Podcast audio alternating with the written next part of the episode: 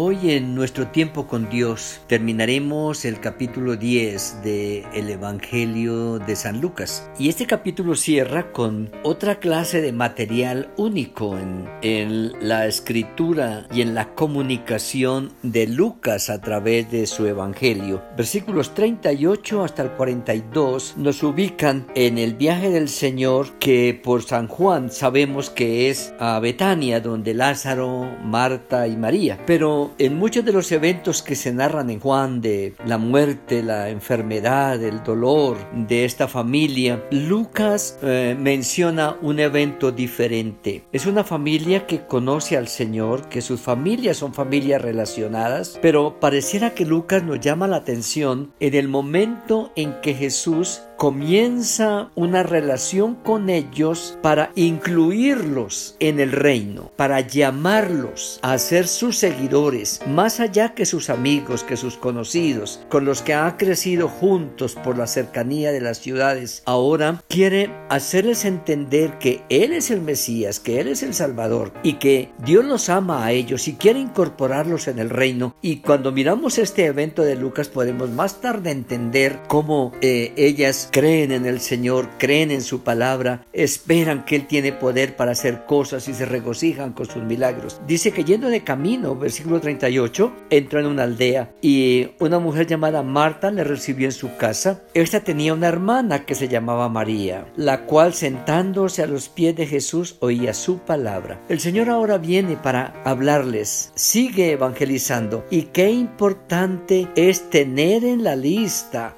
de ciudadanos de reino, a aquellos que son nuestros cercanos. A veces ah, tenemos tan buena relación con nuestra familia, con nuestros vecinos, con nuestros amigos, que vamos, entramos en su casa, compartimos con ellos, hasta participamos de los alimentos, pero se nos olvida que ellos necesitan del Señor. Y pasa el tiempo y pasa el tiempo y nunca les hablamos del amor de Dios, nunca los comprometemos para que hagan una decisión para Cristo, para que lo conozcan y lo reciban como Señor y Salvador. Y Lucas nos llama la atención a eso. Hemos hablado de cómo ha tenido ah, en importancia a las mujeres, a los niños, a los desvalidos, los necesitados. Últimamente hablábamos del intérprete de la ley, pero aquí Lucas viene a algo tan familiar, tan cercano, tan coloquial, tan cotidiano, como son los amigos, los conocidos, los cercanos, aquellos que trabajan con nosotros, que entablamos una relación tan cercana y que a veces por esa relación tan cercana olvidamos que ellos necesitan del Señor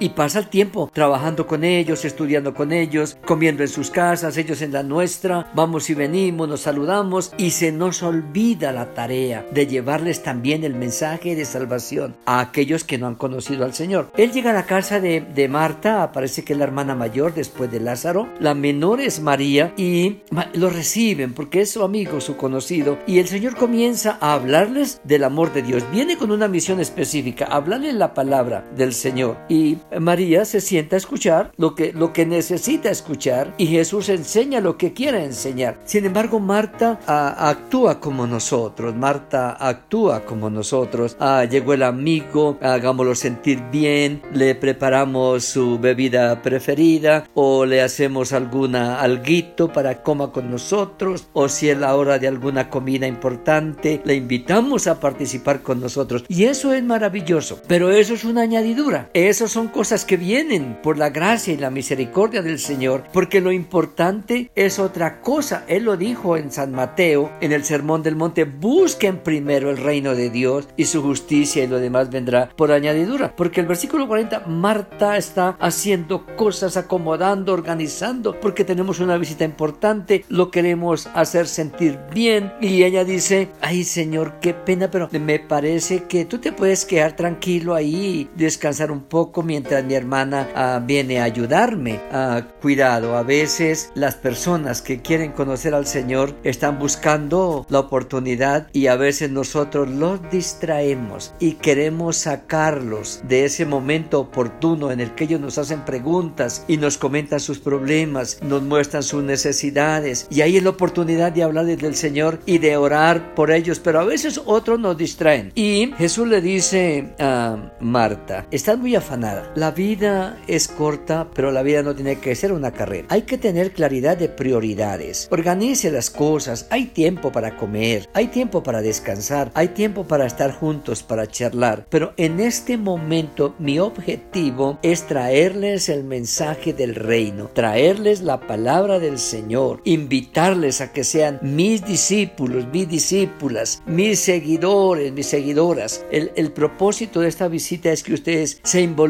se comprometan con el reino de Dios, lo conozcan a Él, lo reciban como Señor y Salvador y comiencen a andar con Él y a servirle. Marta tiene la cabeza llena de tantas cosas que no son malas, no son malas. El quererme atender, el querer hacer oficio, el afanarse por la casa, por la economía, por el trabajo, por el quehacer diario, ah, eso trae cansancio, ah, nos estresa, turbada, dice el Señor, estás afanada. Eso produce muchas cosas que nos afectan en el estado anímico. Le dice, tranquila. Y en este momento miremos las prioridades, Marta. Lo más importante ahorita, yo vine acá con un propósito. Ah, si podemos comer, lo haremos después, pero lo más importante ahorita es la buena parte. Y la buena parte es la que dice el versículo 39. Sentándose a los pies de Jesús, oía su palabra. En medio de sus carreras, en medio de mis afanes, el Señor está ahí esperando que paremos un poquito del activismo, de tantas cosas que nos afanan, aún de programas que vemos en la televisión, aún de cosas que tenemos como parte de nuestra disciplina. En ese corre-corre, el Señor está ahí y nos está diciendo ah, cómo vas con lo importante, cómo vas ah, con la buena parte de hoy. Ah, ¿Has tenido tiempo para tu buena parte hoy? ¿Y cuál es mi buena parte? Sí, mi buena parte es preparar un buen almuerzo, es arreglar la casa, es arreglar los niños, es llevarlos al bus, recogerlos en el colegio, es correr a la oficina. Eh, yo creo que eso es lo mío. Jesús dice, ah, ah, eso es añadidura. Eso viene como una bendición extra. Eso es como un, un plus, si podemos decir. Pero lo más importante es que a la buena parte es que nos encontremos, que charlemos. Hoy tú no me has hablado mucho, hoy tú no me has preguntado cosas de la palabra, no me has dado oportunidad para hablarte no me ha dado oportunidad para ministrarte, para sanarte, para darte tranquilidad, para darte sosiego. Y dice, todo lo otro que tengamos puede ser quitado en algún momento, pero la palabra de Dios y nuestra relación con Él nunca nos será quitada. Que en este día de tantas carreras y tantos, tantos oficios y cargas, saquemos un tiempo para la mejor parte, que es nuestro tiempo con Dios, en oración, en meditación de su palabra, y lo demás llegará por añadidura. Amén.